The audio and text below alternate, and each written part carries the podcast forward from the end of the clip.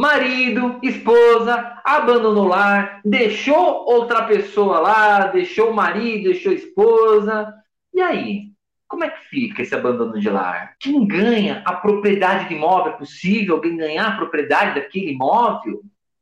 Você está com essa dúvida? Então, fique comigo até o final do vídeo, não pule. Vamos responder a sua pergunta.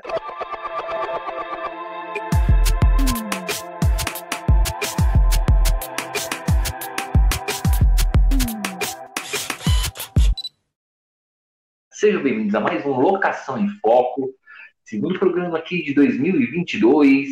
Sou o Dr. Paulo Teófilo, sejam bem-vindos. Já chega deixando like aqui no vídeo, compartilha para mais pessoas. E você, você ainda não é inscrito na TV Cresce, vai lá, se inscreve na TV Cresce. Também, se você quiser me seguir nas redes sociais, me segue lá, arroba prof. Paulo Teófilo no Instagram e também se inscreve no meu canal do YouTube, Teófilo Belcati. Lá eu tenho vários vídeos, inclusive falando sobre esses assuntos, ok? Bora lá! Gente, eu quero deixar uma situação clara aqui. Um casal comprou um imóvel em conjunto. Claro, em conjunto. Ou um apenas comprou em nome dele, que seja, mas tá, comprou em conjunto. Um deles abandonou o lar. O que, que é o abandono de lar?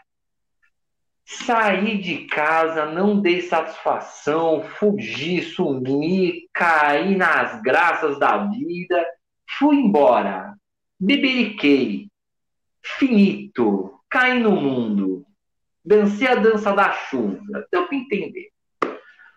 O outro ficou em casa sustentando a família que ainda ficou, se tem filhos, sustentando a casa, mantendo a casa como sua. E aí, acontece alguma coisa? Tem alguma penalidade? Veja, dentro do direito de família, primeira coisa que eu quero te trazer, dentro do direito de família, você pode estar tá entendendo isso como uma separação de fato. É lógico que eu não sou especialista em direito de família para falar nisso. Se tiver interesse, deixe nos comentários que eu posso trazer uma pessoa especialista no direito de família aqui para falar um pouco sobre esse assunto de abandono de lar. Não sou especialista no caso, mas eu posso trazer algumas coisas. O abandono de lar, primeira coisa que seja a primeira separação. O que, que é a separação? Não é divórcio. Uma coisa é separação, outra coisa é divórcio. A separação é quando vocês não têm mais o dever de coexistir. Então, a separação ela põe fim a esse dever de coexistência das pessoas, de morar junto. Quanto ao divórcio, ele dá fim ao casamento. Ele encerra o casamento. Eu lembro que teve até, salvo engano, acho que uma palestra, que eu falei que não existe mais ação de separação. Ação agora de divórcio direto. Que antigamente você tinha ação de separação. Pois bem. E teve uma pessoa que interpelou dizendo que não, mas a separação existe sim. Eu não estou dizendo que não existe separação. Eu estou dizendo que processo de separação judicial não existe mais. Agora, a separação é feita de fato quando realmente há o abandono de lar, ou que as partes, os cônjuges, não estejam mais convivendo no mesmo teto. Um decide para cada lado. Aqui você tem o fim do dever de coexistência. Isto é a separação. Quanto ao divórcio, o divórcio é um processo ou feito no tabelião ou feito na justiça para encerrar o casamento. Ou seja, separação uma situação na qual as pessoas podem voltar a qualquer momento e reatar como estava. Não há efeitos. Agora, o divórcio não. O divórcio, você tem, você bota o fim, você tem que casar de novo. Às vezes acontece o que antigamente existia, o processo de separação judicial, por quê? Havia um período de dois anos que a lei dava para que as partes voltassem e casassem de novo. Era aquele período de arrependimento. Porém, com a modernidade, tudo high-tech, tudo moderno, tudo na moda, né? Agora também o tema gêneros, então já ficou tudo moderno o que, que acontece? O legislador ele entendeu que esse período de arrependimento já não servia para mais nada. E ele revogou essa obrigatoriedade, porque antigamente você tinha que ter essa obrigatoriedade de dois anos para então poder entrar com uma ação de divórcio. Então, primeiro você fazer a separação judicial, deu dois anos, ninguém votou, entra com divórcio. Ele revogou essa, essa obrigação. Aí nasceu o quê? A possibilidade do divórcio direto. Ou seja, eu nem separei. Eu olhei para minha mulher e falei assim: eu quero divórcio, acabou. A gente já vai no dia seguinte no tabelião e faz o divórcio. Não tem mais conversa. Por isso que eu digo: não existe mais ação de separação judicial. A separação judicial, ela não existe mais. Ela existe agora você entrar com divórcio direto, ah, porque a separação ela pode ser de fato, que é justamente o que nós estamos falando do abandono de lar. Então, quando há um abandono de lar, uma das pessoas ficou no imóvel que era do casal. Passados-se dois anos, e é aqui que entra a regra: dois anos. Aquele imóvel, a pessoa ainda está morando no imóvel, ele ficou, né? Ele ainda está morando no imóvel, ele não alugou o imóvel, ele não saiu do imóvel, ele está morando no imóvel, cuidando do imóvel como se ele fosse seu, Independente fez reforma no imóvel, mas ele está cuidando daquele imóvel como se fosse dele, porque de fato é dele, ele pode, depois de dois anos, adquirir a parte do outro que saiu por abandono de lar. Isso é o chamado uso capião por abandono de lar. Ele vai adquirir por uso capião. Aí entra aquela pergunta, doutor, a uso capião ela é automática? Ou seja, o cara vem bater na minha porta e fala assim: não, não, não, não, não, ganhei por uso capião esse imóvel. Não é assim. A uso capião, ela demanda uma declaração judicial. Ou seja, tem que entrar com processo na justiça para que seja dada a uso capião. Porque a uso capião, ela tem dois fatores. Um, alguém ganha a propriedade do imóvel. Dois, alguém perde a propriedade do imóvel.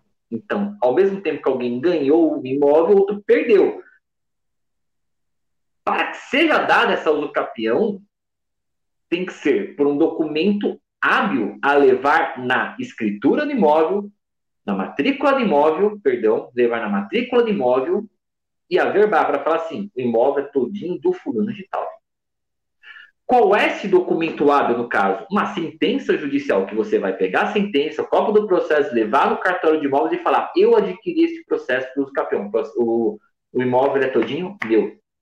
Adquiri este imóvel por uso capião, o imóvel é todinho meu. Se não é desta forma, não vai conseguir.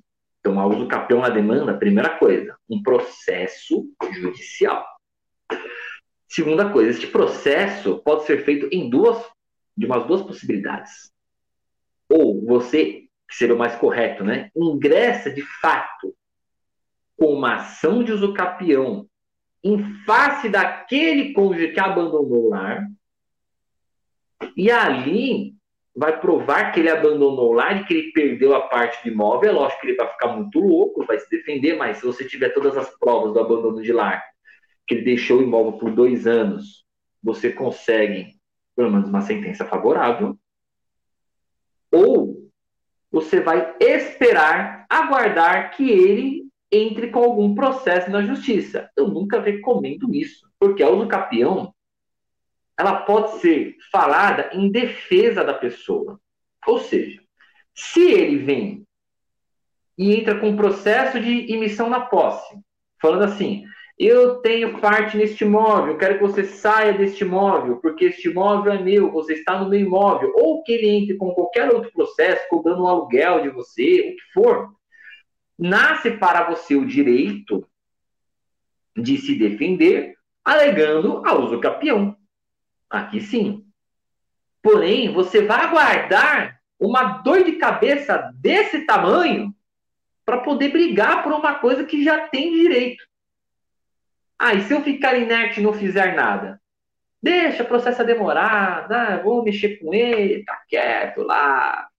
A qualquer momento você pode ter algum problema, porque ele vai bater na sua porta, vai te ameaçar, vai entrar com o processo, pode chamar a polícia, sabe-se lá o que uma pessoa pode fazer. E você não tem como se defender, a menos do que fazer uma defesa no processo. Coisa que se você já tiver pelo menos entrado com o processo de uso capião, você já tem documentos que são hábeis para demonstrar que, olha, eu estou brigando pela propriedade deste imóvel, ou eu ganhei a propriedade deste imóvel. Deu para entender? Então, é para deixar bem claro que quando você tem uma situação dessas, pessoa abandonou por dois anos imóvel, já procure um advogado especializado no direito imobiliário.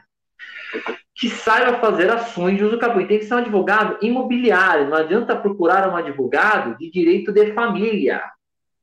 Tem que ser um advogado imobiliário, porque a ação de uso capião é uma ação muito específica, muito complexa, que não pode ter falhas, porque senão você perde o direito do seu imóvel por uma falha no processo. Muitas pessoas às vezes acham que entrar com o processo é vai lá, conta uma historinha para o juiz, está tudo certo, não tem erro, de dar um jeito, não, não existe isso. O processo é uma coisa formal, complexa, é uma cirurgia. Eu sempre assemelho o processo a uma cirurgia. Ou seja, o cirurgião tem que ser especializado e tem que saber o que ele está fazendo. Senão, problemas podem acontecer. Gente, chegamos a mais um final de um programa, Locação em Foco, começando 2022 com o pé direito, ou se você está de solteiro, está vendo este programa porque você quer ingressar com uma ação de uso campeão, começou com o pé esquerdo, ou às vezes com o direito também, vai saber, né? Vai saber se não estava bom também. Se você gostou aqui do vídeo, deixa seu like, compartilha. Se não é inscrito na TV Cresce, também se inscreve aqui. Se você também tiver mais dúvidas, vá lá nas minhas redes sociais, se inscreve lá no meu canal do YouTube, arroba Paulo Teófilo, eu tenho vários vídeos, inclusive, sobre este mesmo tema. Também, se tiver mais dúvidas, pode tirar comigo através do meu Instagram, arroba Paulo Teófilo. Lá você pode me chamar, tirar dúvidas, conversar comigo. Perfeito? Gente, obrigado a todos e foco nas locações. you